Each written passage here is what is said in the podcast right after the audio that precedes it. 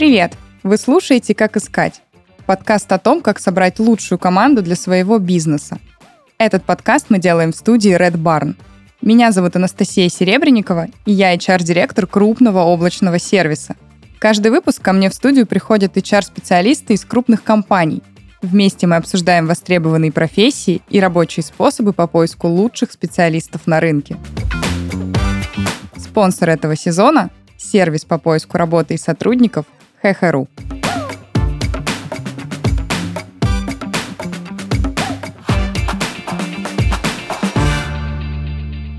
Сегодня у нас в гостях Виктория Рындина, HR студии Visual Method. Виктория, привет! Привет, привет. Рада тебя сегодня видеть. Ух, какая у нас будет интересная беседа.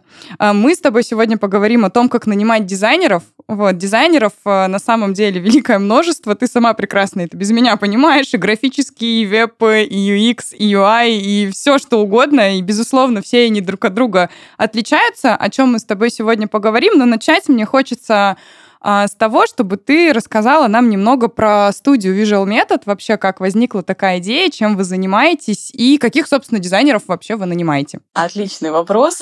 Спасибо большое. Так, Visual Method — это студия, которая с любовью занималась принт-дизайном. Мы очень верили в это дело, конечно же, игнорировали все многочисленные упоминания о том, что принт умрет, и мы все уйдем в диджитал. Мы такие, нет, нет, нет, мы из корпоративного мира. Мы — это мой партнер Евгений и я. Соответственно, мы выросли из корпоративной среды, из крупных компаний, там тысячи сотрудников, и у нас всегда были либо рядом дизайнеры, потому что мы работали в пиаре, в отделе коммуникаций, либо мы нанимали дизайнеров, поэтому мы всегда очень верили в том, что в корпоративных коммуникациях принт будет жить всегда. Сейчас он тоже живет, но уже в таком электронном формате, то есть люди мало печатают, но все равно делают все в принт-формате для того, чтобы передавать, потому что это некая зафиксированная, похожая на документ э, такая составляющая. Но, безусловно, мы, конечно, уже смирились с тем, что и в диджитал нужно уходить, поэтому это направление у нас тоже есть. И поэтому Visual Method — это студия, которая занимается э, базово принт-дизайном, диджитал.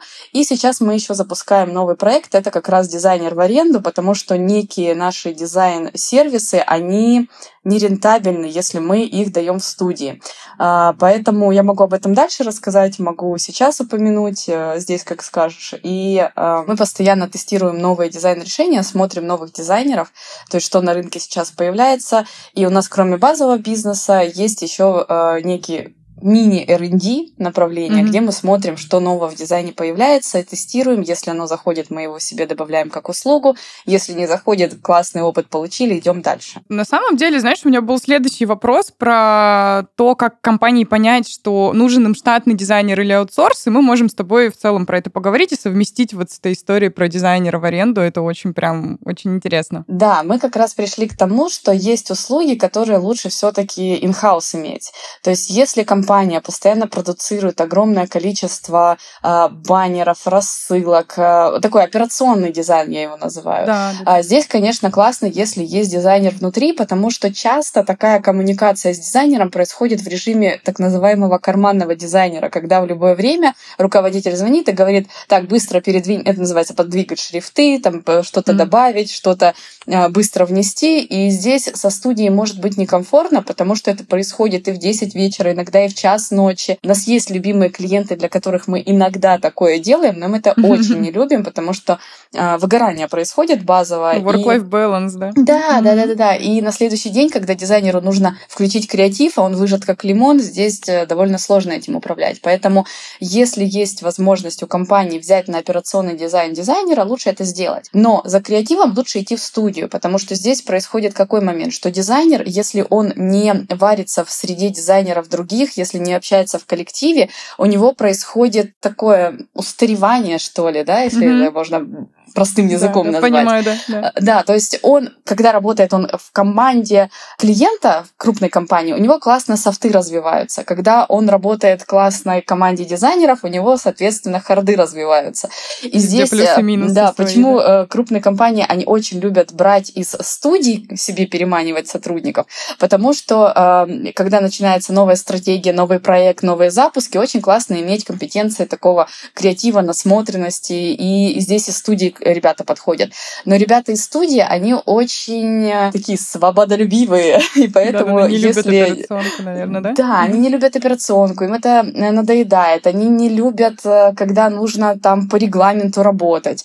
То есть это нужна такая усидчивость. Здесь, конечно же, зависит, все люди разные. Бывают дизайнеры, которые очень любят сидеть и выполнять задачу четко ограниченную рамками. Но э, если человек работает в студии, ему как раз нравится, когда есть разные проекты, когда есть разные задачи, и э, можно обсудить это с коллегами, можно какой-то креативный бриф провести. Поэтому э, здесь как раз вот почему мы запускаем VM Unit. Это новый проект, который позволяет брать в аренду операционных дизайнеров. То есть э, мы на себя берем ответственность за то, что мы их содержим, mm. но при этом к нам можно прийти и взять как раз такого человека, который будет всегда на связи. Здесь э, чем хорошо, тем, что наш арт-директор, он как раз постоянно держит в тонусе такого дизайнера и говорит, смотри, тренды уже не те, смотри, вот здесь классно бы что-то получить более свежее. То есть он его а, постоянно менторит. А если дизайнер работает сам по себе, ему это сложно. Безусловно, он может ходить на конференции, там что-то читать, но это же время и рабочее, и личное личное. Да. А здесь есть такая рука помощи, которая может постоянно быстро подсказать и сказать, что вот тут что-то не работает. Нужно подвигать,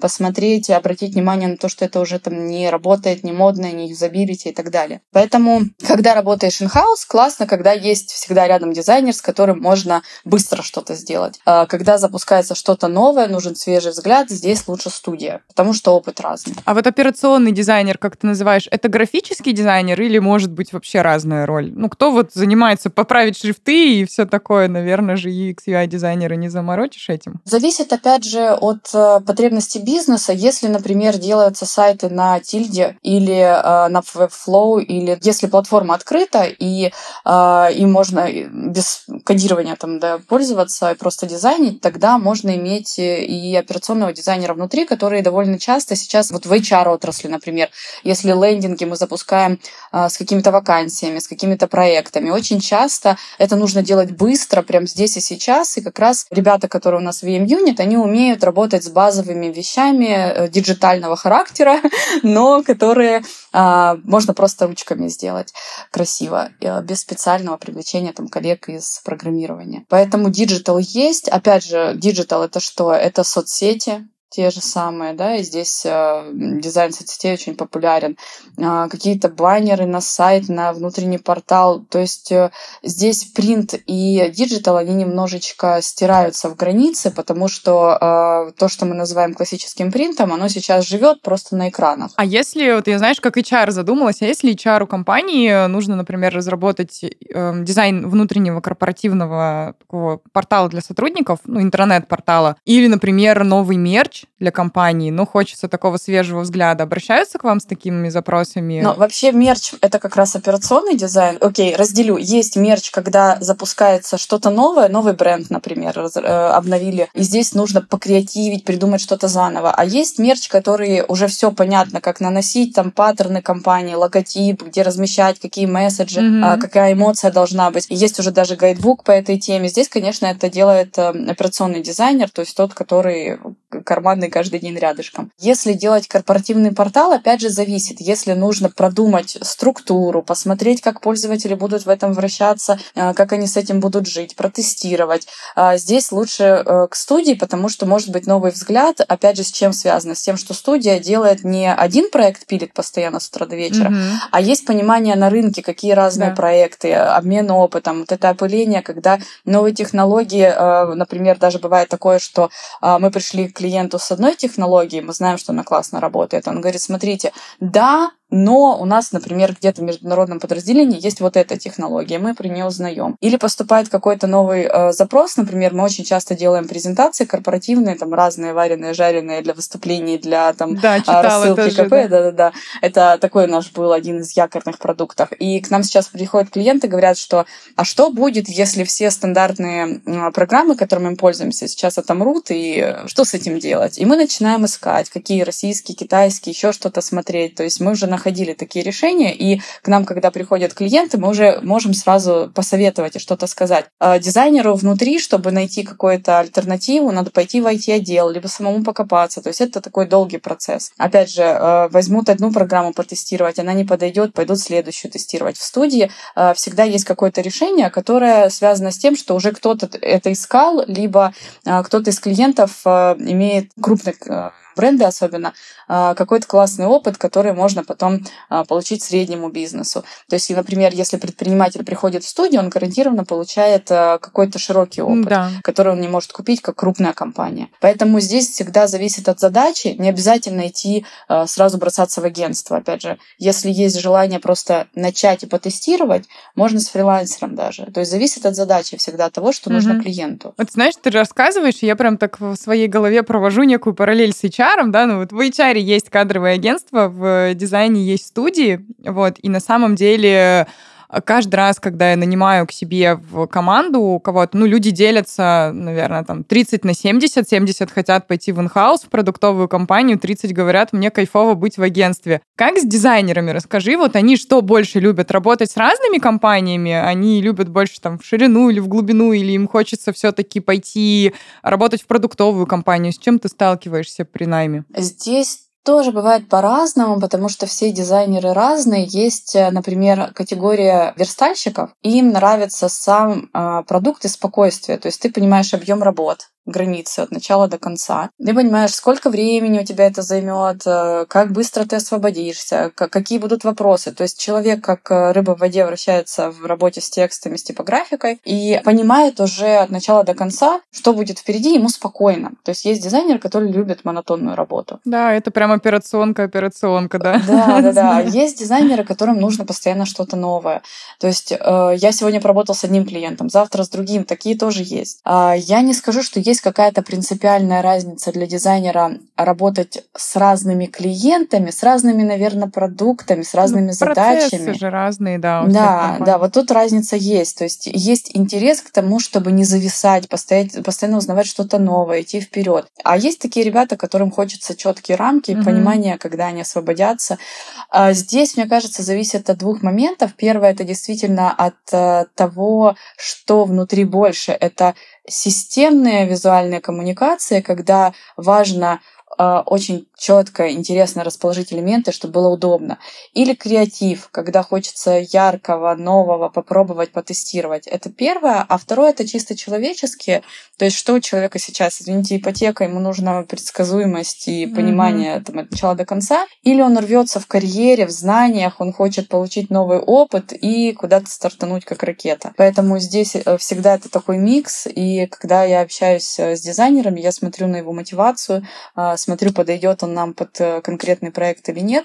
И вот то же самое важно при найме, э, в принципе, в любую компанию. И даже если собственник сам себе берет э, человека на такую работу, важно очень четко понимать, какой есть пул задач и как долго этот пул задач будет релевантным. А, потому что от, эти, от этих двух параметров очень сильно зависит, какого человека брать. Угу. А какого не возьмешь в студию дизайнера? Что, что может оттолкнуть и прям быть таким стоп-фактором? Ой, ну я точно не возьму человека, который будет мне рассказывать, что Ой, это тяжело, невозможно, невозможно. О, да. Я проходила один тренинг, есть очень классный прием. А, то есть э, можно человеку сказать, смотрите, это возможно, но потребуется больше сил, ресурсов или еще чего-то, и сразу настрой другой. То есть человек э, открыт он готов показать, что я с этим справлюсь, но давайте обсуждать при каких условиях. Это одно. Да, искать варианты, идеи, вот. да. А есть люди, которые, о, это сложно, сложно, непонятно, не хочу, не буду. Это сразу говорит о том, что ты э, в какой-то сложной ситуации останешься один, а этот человек э, будет рассказывать про трудности разного масштаба и не сможет выполнить свою задачу. Потому что не обязательно, э, что человек ее выполняет. Он может придумать как. Это как раз про креатив такой организационный. А, вот такого человека не возьму, который сразу очень много границ, условий, невозможностей будет говорить, потому что в нашем деле дизайн — это же не инструкция какая-то. Здесь э, как Конечно. раз ты в моменте иногда понимаешь, да э, вообще, что делать. Кого еще не возьму? Ну, наверное, не возьму человека, который будет постоянно говорить, что смотрите, я это всю жизнь так делал и буду дальше делать. Так про дизайн не работает. Вот не работает, не работает. У нас есть сейчас такие примеры, когда мы берем людей с огромным опытом, просто нереальным. А, именно потому, что мы открыли а, несколько лет назад направление годовых отчетов, и здесь действительно нужен опыт. Но мы стали замечать, что люди с огромным опытом, они не хотят э, понимать новые законы дизайна. И они вот как делали много-много лет назад, они так и делают. И здесь два момента. Если человек открыт и готов слушать арт-директора, учиться и даже в любом возрасте принимать новое, это классно. Mm-hmm. Но если он говорит, смотрите, вот там 20 лет назад вот так в типографике было принято, не работает. Ну вот не работает, потому что диджитал приходит жестко в принт. Мы сейчас делаем годовые отчеты э, с сквирклами. Это такая штука, вот эти закругленные такие формы, которые, если вы открываете любой диджитал сайт, типа Озона ага. или еще что-то, это вот эти скругленные формы, они в принт ушли. Я к тому, что сейчас настолько все смешано, что не зависит от э, того, а, в каком канале появляется дизайн, он, в принципе, современный, свежий, легкий, быстрый. Поэтому надо быть открытым к всему новому, сколько бы не было опыта и лет. Поэтому, наверное, вот эти две категории, когда я так всегда делал, и это невозможно. Вообще уни- универсальные категории, на самом деле, я к тому, что, да, но это, это для всех э, работает. Вика, как ты кейсами проверяете, прям вот, ну, живыми кейсами на собеседовании, да? А, да, у нас есть несколько каналов э, подбора, то есть иногда э, благодаря тому, что мы там где-то уже и в прессе статьи даем, и кейсы, и я выступаю, к нам приходят э, непосредственно в студию, то есть работает HR-бренд в какой-то степени, э, есть, когда мы берем э, ребят э, в дизайн-группах ищем. Э, есть непосредственно, когда мы прям ручками ищем на сайтах. А есть наш любимый Headhunter. Mm-hmm. И, соответственно, когда я ищу на ХХРУ, я даю следующую последовательность. То есть первое, я пишу в тексте вакансии, что нужно сделать, что написать мне в теле письма, чтобы я вообще отреагировала на письмо. Да, и большинство, я знаю, это как HR, это да, да, странно. Да, то есть люди мне не пишут. Читают. Причем я выделяю этот блок отдельно, да. что нужно для того, чтобы мы начали с вами коммуникацию. Нет, я понимаю, что ребятам очень хочется получить работу. Я понимаю, что они просто откликаются на автомате с готовыми текстами и на, и на автомате. У меня был период в жизни, когда я э, меняла страну, и мне нужно было трудоустроиться. Я отправила 600 резюме и вышла на работу. Да. Я понимаю, как это происходит э, внутри, что ты откликаешься просто автоматом. Но я там понимала, что если ты так откликаешься, ты не найдешь компанию мечты, ты просто... Что-нибудь. Да, в какую-то компанию. Мне повезло, я была в хорошей компании, несмотря на то, что я вот так делала. Я была молодая, мне было важно а, быстрее, быстрее. Но это плохо работает, потому что если человек не прочитает, что я ему написала, готов выполнить тест и э, присылает конкретную сопроводиловку, я просто его не смотрю. Хотя бывает классное портфолио, я иногда заглядываю, мне грустно, но я отказываюсь, потому что если человек вот так поступил на старте, это говорит о том, что и дальше у меня могут быть с ним проблемы в коммуникациях. Следующий этап. Я задаю вопросы. Несмотря на то, что я э, а, 10 раз пишу там вакансии, готовы ли вы быть на связи по телефону, а не только в Телеграме и WhatsApp, потому что многие сейчас не имеют связи э, мобильной. А готовы ли вы там отвечать в такое-то время на вопросы? Несмотря на то, что все это я прописываю в вакансии, когда я начинаю доводить человека до собеседования, он, ой, я так не могу. И поэтому второй этап воронки у меня, смотрите, 10 вопросов, напишите, что все да. У вас есть связь, одно, второе, третье. Ага. И здесь тоже люди отваливаются, хотя, несмотря на то, что я писала это в вакансии, все равно такой момент есть. И уже третий этап — это как раз тест по дизайну. То есть, когда люди прошли вот эти коммуникационные этапы, тогда я их допускаю к дизайну. А, в дизайне у нас очень простые тесты, то есть мы не просим что-то там супер классное придумать, потому что как раз что придумать и, в принципе, творческий ход, это видно в портфолио. Но я прошу выполнить элементарные вещи. Например, вот пример, сделайте точно так же. И здесь сразу вид, видно уровень. Я никак не буду пользоваться этим, но сразу видно, как человек быстро делает, потому что сроки я тоже всегда а, смотрю, и как он может а, адаптироваться. Здесь такой момент, что есть э, платные тесты, есть бесплатные тесты, потому что бесплатные обычно я не плачу, что такое бесплатный я не да, плачу да. за тест, когда очень большой поток. То есть, например, когда я ищу человека, который будет занят версткой, таких людей очень много, и поток огромный. Поэтому здесь скорее я даю бесплатный тест, чтобы отсеять тех, кто точно нет, а не для того, чтобы там выбрать какое-то классное решение. Платные тесты я даю, когда действительно нужно покреативить и что-то придумать.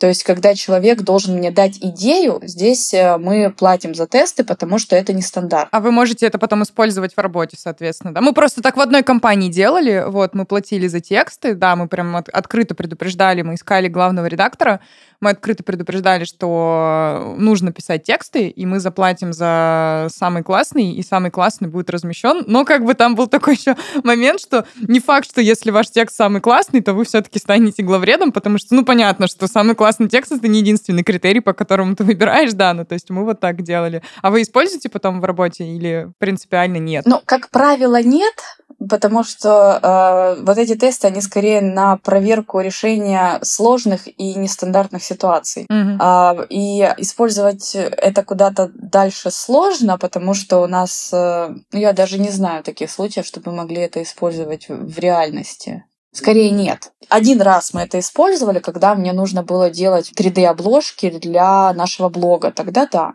А в остальных случаях, когда мы берем это скорее с профиля клиентского, там не получится, потому что пока мы ищем дизайнера, мы уже этот пул работ выполнили и пошли дальше.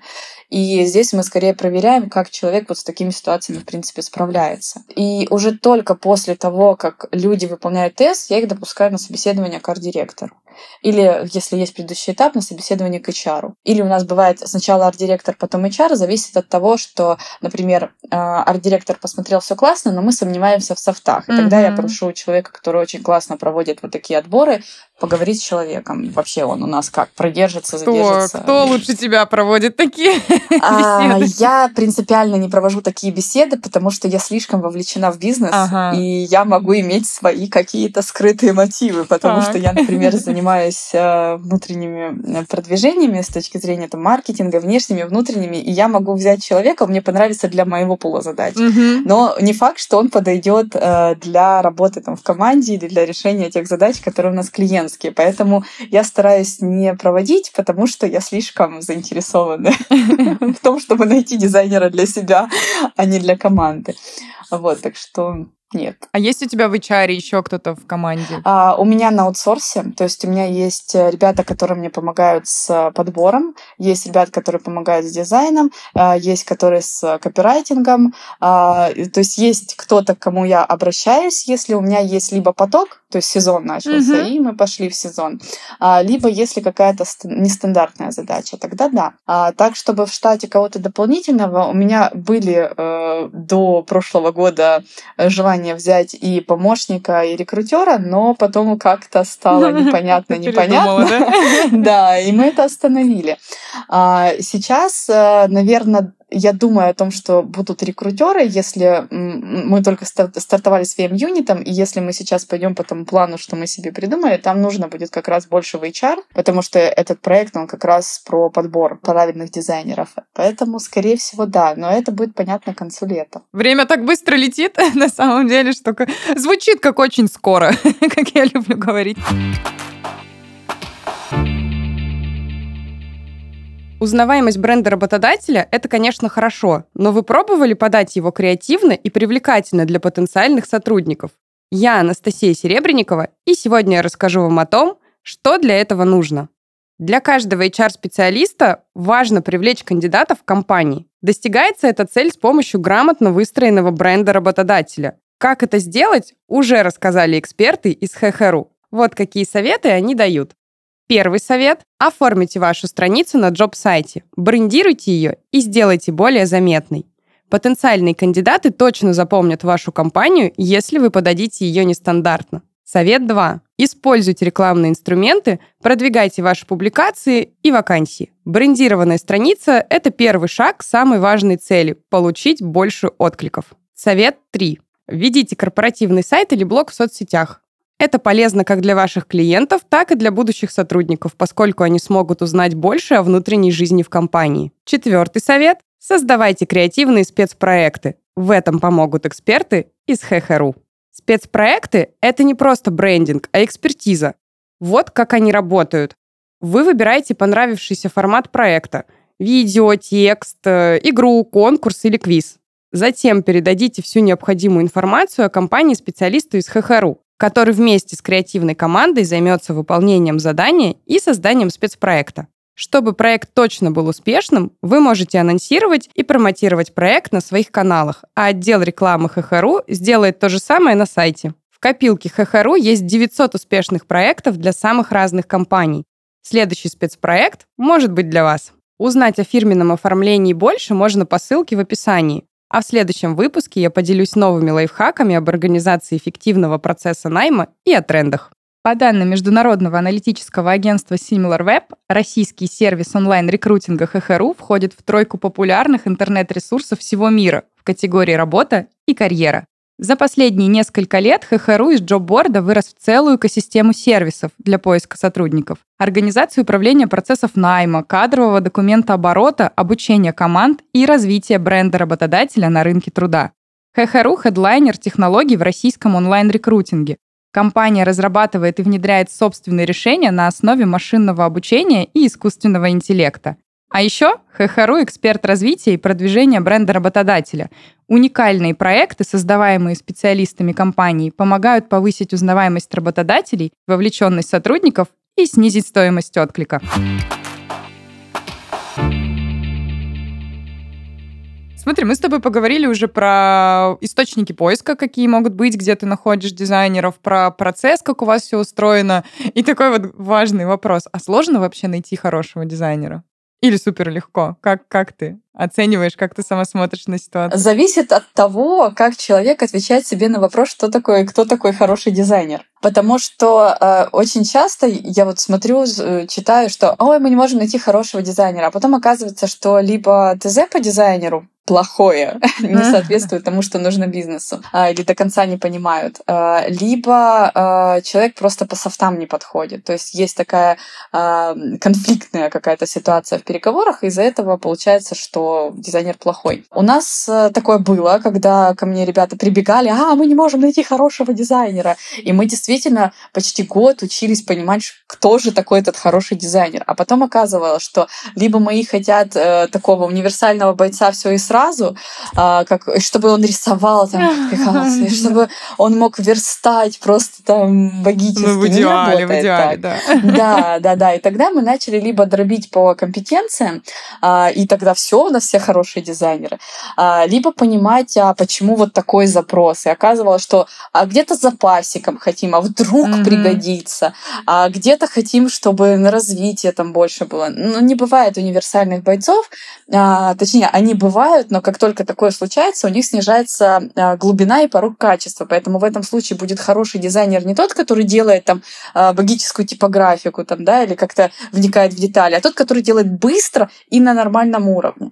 То есть очень сильно от понятия, что такое хороший, кто такой хороший дизайнер, зависит э, требования. Вот и все. Если требования совпадают э, с дизайнером, вот он и хороший. А бывает еще в коммуникациях проблемы. А дизайнеры, они бывают э, разные, и очень часто это такие интровертные ребята, которые не могут что-то сказать. У нас есть один дизайнер, он просто очень классный в дизайне, но когда он выходит на встречи с клиентами, он не может выдавить из себя ни слова. И, конечно же, тут мы смотрим, а, что, что делать. Мы его должны там на курсы по коммуникациям отправлять, или мы должны к нему представить менеджера, который умеет говорить. Вот мы пошли по второму пути, потому что в нашем случае это ну, просто оправданно. Не нужно да. из этого человека выдавливать слова, если он классно э, себя транслирует в дизайне. Не нужно. Может быть, это у меня какой-то не такой или неправильный опыт, но каждый раз, когда мы пытались из подобных людей, да, выдавить вот эти коммуникации, отправить куда-то на обучение, ты рано или поздно понимаешь, что ну, не дано. Если он сам не хочет. Если хочет, это другая история. Вот. И потом ты такой, эх, ну, пора уже смириться. Вот, как бы, просто живи с этим. Да? Вот, а есть дизайнеры, которые э, делают э, дизайн не красивые картинки, а дизайн с точки зрения mm-hmm. удобства для клиента. И вот тут человек говорит прекрасно, потому что его основной инструмент это как раз э, понять, что хочет клиент, проговорить это и написать это, это, нарисовать это так, чтобы это было хорошо и удобно, а не то, что это там ярко и красиво.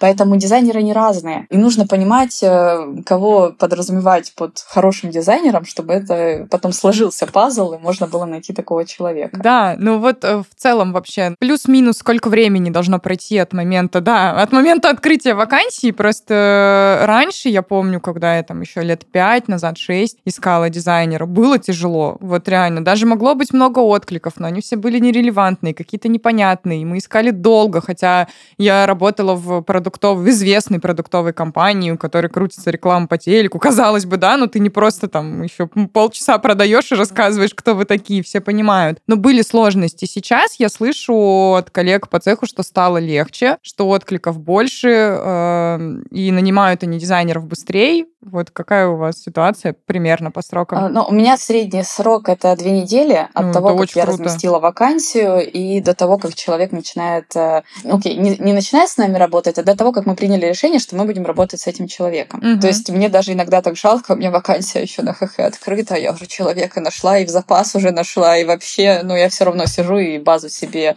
угу. обновляю, потому что очень часто бывает, что нам нужно нанять за два дня, и здесь только база внутренняя работает, потому что такое тоже тоже бывает. Но первого дизайнера, которого мы брали к себе в команду, я э, искала три месяца. Потому, не потому, что там сложно было найти. Ну, слишком тщательно, да. Да, да, да, потому что это первый. Придирчиво, видимо. Прям мы так смаковали, общались, думали, как же он там будет у нас работать. До сих пор с вами? До сих пор работает? До сих пор, до сих пор, да. И это прям здорово, да. И вот там как раз э, очень было сложно, и дизайнер э, боялся к нам идти, потому что нас еще никак не звали в инфополе, никого, никого да. нас не, никого никак не нас не знали. Единственное, что она тогда просила э, пособеседоваться лично со мной, потому что у меня как раз личный бренд работал, угу. и я была в медийке, и, в общем-то, можно было меня в интернете найти, ну и сейчас можно. И поэтому она говорит, вы персонаж, которого, в общем-то, я знаю, можно я с вами пообщаюсь. Я говорю, ну окей. И я вышла в Zoom, она посмотрела, говорит, да, картинка совпадает. Поверила в успех, да-да-да.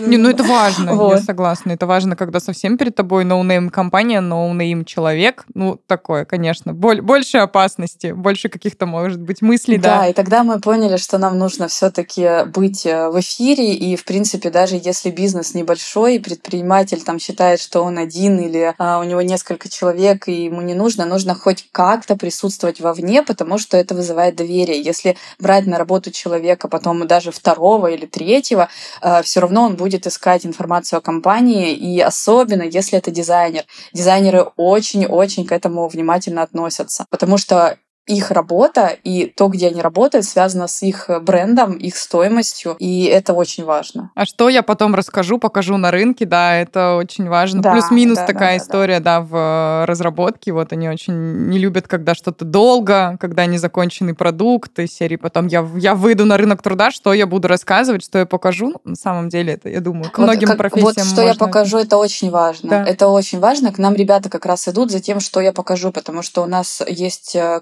классные сложные проекты, и у нас всегда есть очень известные бренды в клиентах. Поэтому к нам как раз идут э, за счет того, что они понимают, что портфолио будет э, расширяться, и будет такой опыт, который можно и дальше показывать. Мы не любим, когда дальше, но очень mm. часто наших ребят перекупают за хорошие-хорошие больше деньги, которые пока на нашем уровне невозможно дать. Мы расстраиваемся, какие-то компетенции сохраняем, когда человек может совмещать, а, потому что иногда вот есть люди, которые с нами остаются, несмотря на то, что уходят дальше, и они для нас выполняют еще какую-то работу именно в тех компетенциях, которые нам очень нужны и которые им приятно делать для нас, потому что дальше на новом месте работы они это не делают. Они не хотят, например, терять компетенцию там, иллюстратора или там, с типографикой дальше работать. Да, это вот хорошие человеческие отношения, да, насколько важно сохранить. Это хорошее uh-huh. человеческое отношение нашего арт-директора. Я, к сожалению, более жесткая в этом плане. Все, ушел и до свидания.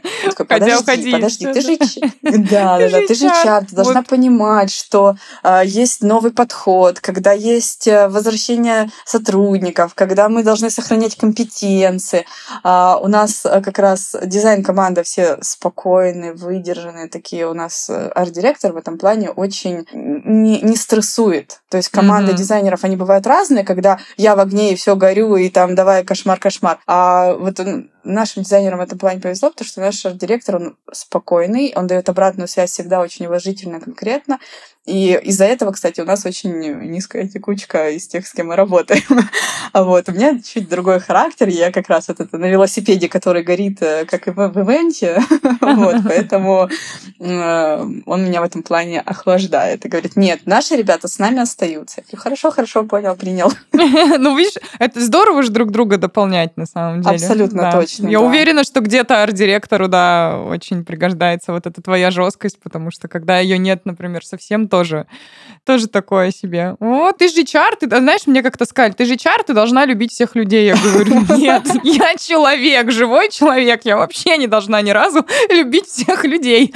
Типа, у меня тоже есть какие-то сотрудники, которые мне не нравятся, потому что, ну, мне не нравится их голос или еще что-то. Ну, особенно, когда вас там очень много в компании, это же нормально, мы все живые люди. Я помню, я прям серьезно одному из uh, SEO компаний, в которой я работала, прям развенчала этот миф. Два мифа. Первый у него был это это, ну, стереотип скорее. А первый стереотип был, знаешь, это что в HR приходят девочки из офис-менеджеров, вот. А второй был это как раз про про то, что HR обязан любить всех людей. Я говорю, ой, как ты ошибаешься, да? Давай сядем, обсудим. Да, это вечная история про то, что HR это про бизнес или про любовь. Да, да, да, да, да. Ну, забавно. Ой, курьезов на самом деле, да, всех этих историй очень, очень много за всю карьеру складывается, появляется. А вот э, мы с тобой поговорили про то, как раз, что... Ну, давай вот, например, про вашего первого дизайнера, которого вы нанимали долго. И на самом деле я вот как раз за такой подход, э, что лучше долго, но уверенно, и что случится матч, ну, понятно, что сроки тоже там долго... Я не про перегиб сейчас э, палки, да, когда совсем уже все горит, все сроки горят, клиенты уходят, а мы такие, ну нет, мы будем там продолжать искать. Но, тем не менее, важно, и случился такой матч, тем более первый сотрудник, старт работы.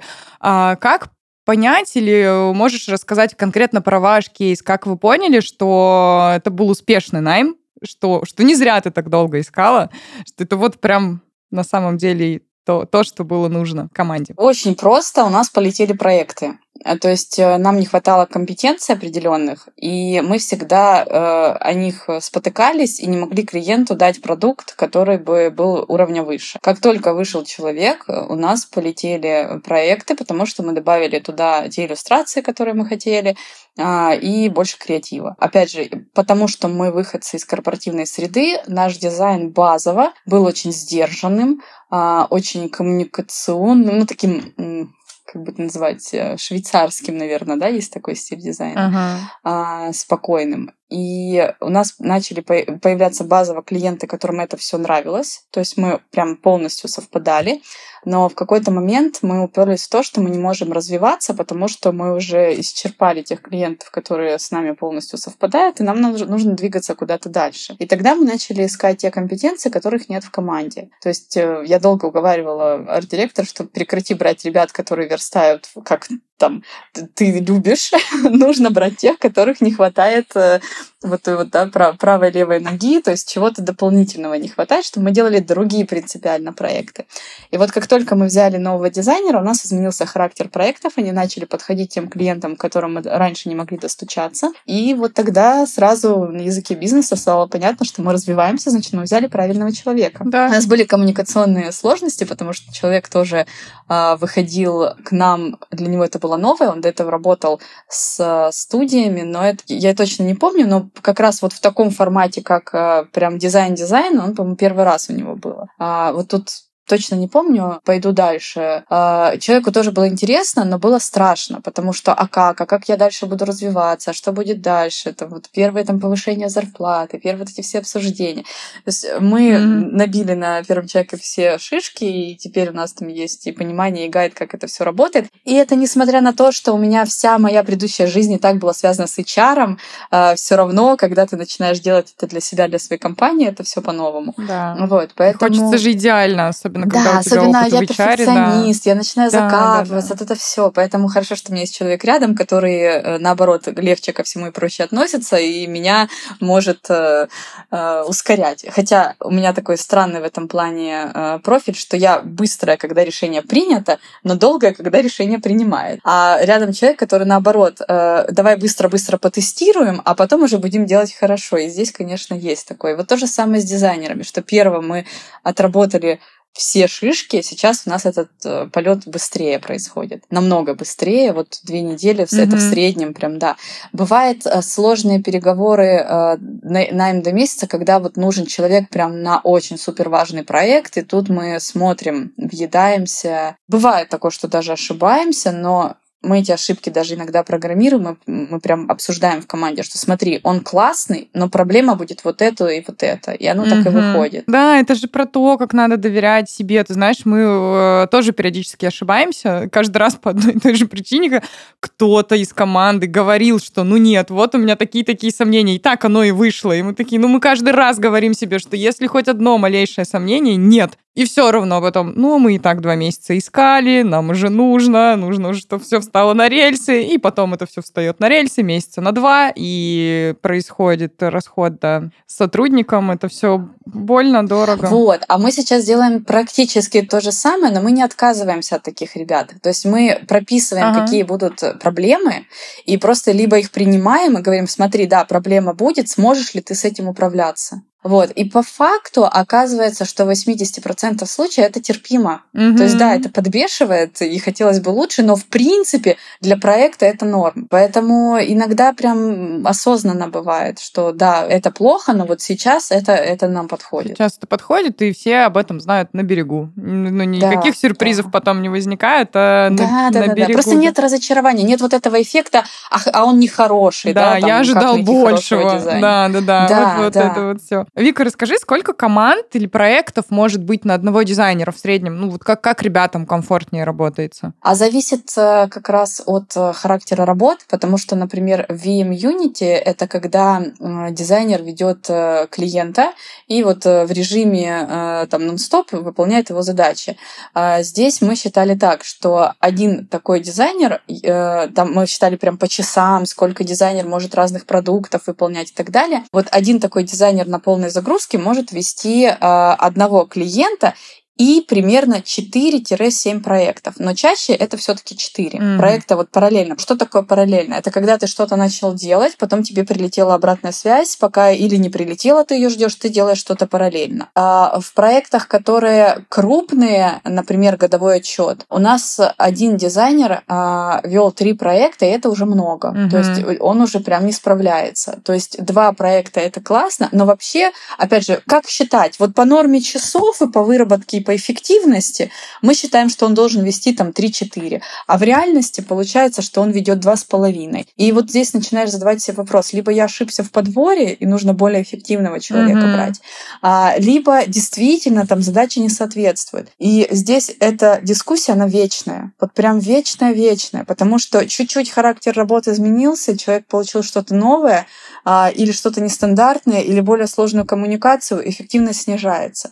Поэтому в среднем вот так вот как, какая средняя зарплата там, да, в стране? Да, там, да. да, вот тоже какое среднее количество проектов там? От трех до семи. А в реальности нужно применять там, на свою действительность, потому что если человек делает там баннер, он там и 10 параллельно может делать, вне Да, сложности проекта тоже, да, зависит. Да, да, да. Поэтому здесь, или там, если он, например, сайт делает, сколько он может делать э, параллельно дизайнов сайта? Но, опять же, зависит. Дизайн сайта здесь какая история? Что ты его сделал, отправил на согласование, поскольку это очень ответственная сложная история, клиент будет его согласовать долго.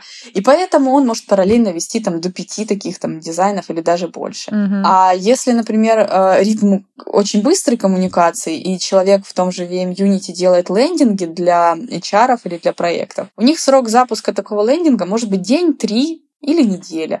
И поэтому он может параллельно делать только один, потому что он занят только им. Очень-очень э, от характера работы зависит. Давай немножечко про карьерный рост поговорим. Он волнует э, многих. Не буду говорить, что всех, потому что это не так, но, но многих абсолютно точно. А в какие направления возможен рост э, карьерный для дизайнера? Дизайнер всегда, когда мы говорим слово «карьера», он подразумевает две вещи. Либо я делаю то, что я делаю, мне это очень нравится, но я хочу больше денег за то, что я делаю. Uh-huh. Например, вот э, там в 3D-сфере, да, э, если дизайнер 3D, он не хочет э, доращивать себе, например, управленческие какие-то компетенции, или он не хочет там расти, не знаю, там в иллюстрацию или в верстку или еще что-то, или там в диджитал, он хочет делать классные 3D-модели, и он не хочет уходить куда-то еще. Здесь у него какой карьерный рост? Либо он уходит в студию, которая делает более крутые проекты там для фильмов, для игр или еще для чего-то, и он постоянно наращивает именно качество, учит программы соответствующие, смотрит, какие есть плагины классные, как он классно может новые инструменты использовать. И здесь он растет только в деньгах, например, да, ну, это тот, тот самый, который горизонтальный рост. А есть вертикальный рост. Если, например, человек пришел в принт, он обязательно потом идет в диджитал, ну просто потому, что это самая сейчас такая широкая расцветающая сфера. Угу. И в диджитале он, опять же, больше, и он изменит э, само название своей должности, да, то есть он будет не графический дизайнер, он будет UX UI дизайнер, диджитал дизайнер. Продуктовый дизайнер. Ну, продуктовый да, дизайнер, да, да, да. А дальше он пойдет куда? Либо в лиды, то есть он будет, будет руководить командой какой-то, ага. либо он откроет свою студию, которая будет заниматься. А если он уходит, например, в брендинг, а, там такая же примерная история, что а, он может уйти либо в дизайнера, который управляет целыми проектами, они рисуют какую-то одну часть там, да, брендинга, либо, опять же, он там уходит в руководители, либо еще куда-то. Перемещение между, ну, тоже вполне возможно. То есть э, здесь зависит от того, куда он хочет уйти. Мне всегда задают вопрос, а вот дизайнер интерьера, там, одежда, это то же самое, что графический дизайнер, там, UX, UI? Ну, по моим вот глубоким ощущениям, вообще другое, потому что уйти из графического дизайнера, даже в дизайнера там, городской среды, довольно тяжело. Почему? Потому что носитель сильно отличается. То есть, если мы говорим о том, что там ты PDF-ку верстаешь интерактивную, ты сайт верстаешь, тут можно еще как-то учиться, развиваться, а если ты уходишь, например, в городскую среду, ну, здесь нужно прям архитектурой болеть, и нужно любить эту часть. Поэтому это название дизайнер, да, вот у нас бывает такое, когда я открываю вакансию, не дай бог, там в заголовке не уточнила, там, какой продукт, и у меня там сыпется дизайнер интерьеров и все подряд. И я такая, ой-ой-ой, извините, ошиблась, сейчас исправлю да. Э, заголовок. Да, поэтому э, как, можно карьеру вообще сломать и уйти, не знаю, в пиарщики. Очень часто бывает такое, что человек, например, подизайнил, понял, что как инструмент ему это интересно. То есть он, например, делает э, классные, там, не знаю, лендинги или презентации или еще что-то, но он не хочет заниматься этим всю жизнь, но при этом ему очень нравится простраивать э, коммуникацию. То есть ему нравится доносить какую-то мысль. И он uh-huh. уходит вообще, бывает по-разному, или в копирайтеры, или в проекты, э, когда он руководит сборкой общего. Да, про процессы. Да, да, да. да. И да. вот здесь э, треков может быть на самом деле много.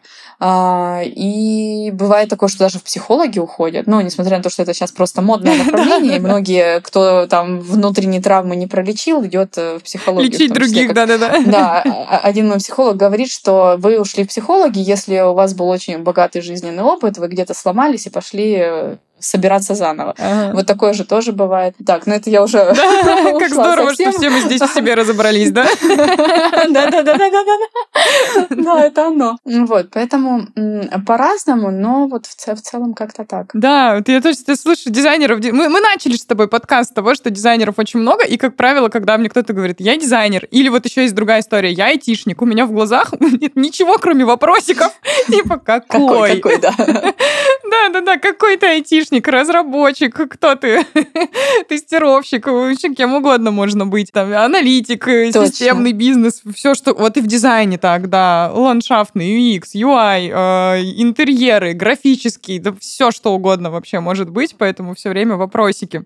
Вик, знаешь, у меня э, есть напоследок тебе один традиционный вопрос, мой традиционный, который я задаю на каждом подкасте, но я тебе признаюсь, что мне особенно интересно послушать сегодня именно твой ответ как э, предпринимателя и HR, HR, что бы ты посоветовала тем работодателям, которые хотят собрать лучшую команду для своего бизнеса? Хорошо чувствовать свой бизнес, понимать свою стратегию, и тогда все будет очень легко и просто, потому что а, если к нам приходит, например, клиент и говорит, я хочу как у Сбера, а, мы сразу понимаем, что то, наверное, человек не очень знает, чего он хочет.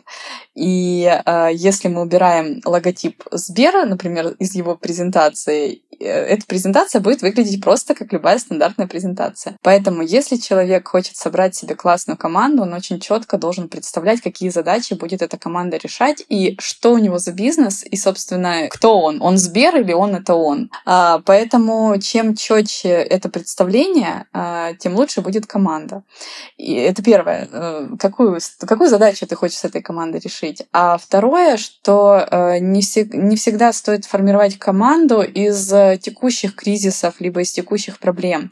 Потому что сегодня вы возьмете человека, который классно закрывает дыру здесь и сейчас, но завтра вам придется его уволить. Угу. А, поэтому лучше, конечно, когда команда строится с долгосрочным прицелом, даже несмотря на все резкие изменения каждого февраля года то, что у нас сейчас происходит. Я не знаю, что будет в следующем феврале, но все равно э, лучше строить э, стратегию. У нас была недавно стратсессия, и мы с коллегами обсуждали, а вообще возможно ли хоть что-то построить вперед и продумать и так далее. И мы пришли к такому выводу, что давай мы будем строить бизнес и команду, исходя из того, что все будет хорошо, да, но будем всегда понимать, а что мы будем делать, если сейчас начнется новый февраль, или если сейчас начнется еще какая-нибудь другая история. И еще обязательно надо строить, исходя из того, что а если сейчас как полетит, для этого же тоже всегда есть возможности, да? Нужно быть готовым. Нужно да, к этому да, быть да. готовым. Вот, например, я сейчас даже с большим страхом э, боюсь запуска наших новых проектов, э, потому что а если полетит, что я буду делать? Да я просто жить буду на работе. Да, у меня да? как раз вот этот э, да. э, дрожь не от того, что я боюсь, что сейчас что-то сломается, а от того, что сейчас что-то заработает. Угу. Потому что у нас запуски сейчас там четыре проекта, новых, два точно, и два мы сейчас еще боимся, потому что вдруг полетит. И я боюсь, что это сразу найм, это сразу куча задач, это управление, это подключение команды, и вот это страшно. Поэтому, если бы я сейчас сама себе давала совет, э, там, Вика, пять лет назад, как, как тебе построить классную команду, э, первое, что бы я сделала, я бы села и э, ну, элементарно сделала бы каскадирование. Вот сюда мы придем через пять лет, э, вот эти люди мне для этого нужны нужны. И еще один момент, я бы дала себе э, такую рекомендацию брать консультации. Не брать сразу людей, а брать консультации. Например, прийти в агентство в какое-то по дизайну и вообще спросить, ребят, вот у меня вот такой бизнес, я хочу, например, нанять дизайнера. Какой дизайнер мне нужен? Угу. Я хочу, да, развивать там, не знаю, юридический отдел, а вообще какие юристы мне нужны? И вот это, наверное, самое классное, потому что как только мы начали брать такие консультации, у нас мировоззрение менялось очень ну, резко. Ну, правильно, мы же не можем быть экспертами во всем. Это нормально пойти к другому эксперту и задать вопрос, э, чтобы был такой непредубежденный опыт, знаешь, какой-то. Вот есть мое мнение, и мы будем делать так. Ну, ты же сама рассказывала, да, что вы таких, таких дизайнеров вы не наймете. Да. Вот, я делаю вот так, вот потому что я так умею, я так знаю, я так много лет делал. Более того, я открою маленький секрет предпринимателям, что дизайнер, который стоит 100 тысяч, и дизайнер, который стоит 30 тысяч, честно, вот очень часто вообще никак не отличаются. Они могут отличаться опытом и портфолио, и тем, насколько он уже вырос в собственных глазах. Но с точки зрения того, как он управляется в Adobe, вот не всегда есть это различие. И здесь, э, э, ну, действительно можно и сэкономить, зная и понимая, какой дизайнер тебе нужен и mm-hmm. что ты конкретно от него хочешь. А вот такие истории бывают, да, потому что надо знать, что ты хочешь и кого ты хочешь видеть рядом. Это да. Вообще, в принципе, да, по жизни очень такое хорошее правило. Надо знать, кого ты хочешь видеть рядом. и да, и, и в работе, и в э, личных аспектах это очень важно на самом деле, честно э, самому понимать. Вот вообще не зря ждала твой ответ. Спасибо тебе огромное за этот совет. А, и сегодня своим опытом найма дизайнеров с нами поделилась Виктория Рындина, HR-студии Visual Method. Виктория, спасибо большое за то, что поделилась поделилась своим титаническим опытом. Спасибо огромное. Мне было очень интересно, и вопросы супер. Я даже записала себе два, над чем теперь нужно порефлексировать и подумать. Спасибо. Отлично. Я тоже рада, что была сегодня тебе полезна своими вопросами э, и уверена, что подкаст у нас вышел безумно полезный в целом для слушателей. Вот. Э, Еще раз тебе большое спасибо. Рада была тебя сегодня видеть и слышать. Это очень взаимно. С вами была Анастасия Серебренникова и подкаст «Как искать» – аудиогид по поиску лучших специалистов в своем деле. Увидимся на следующей неделе.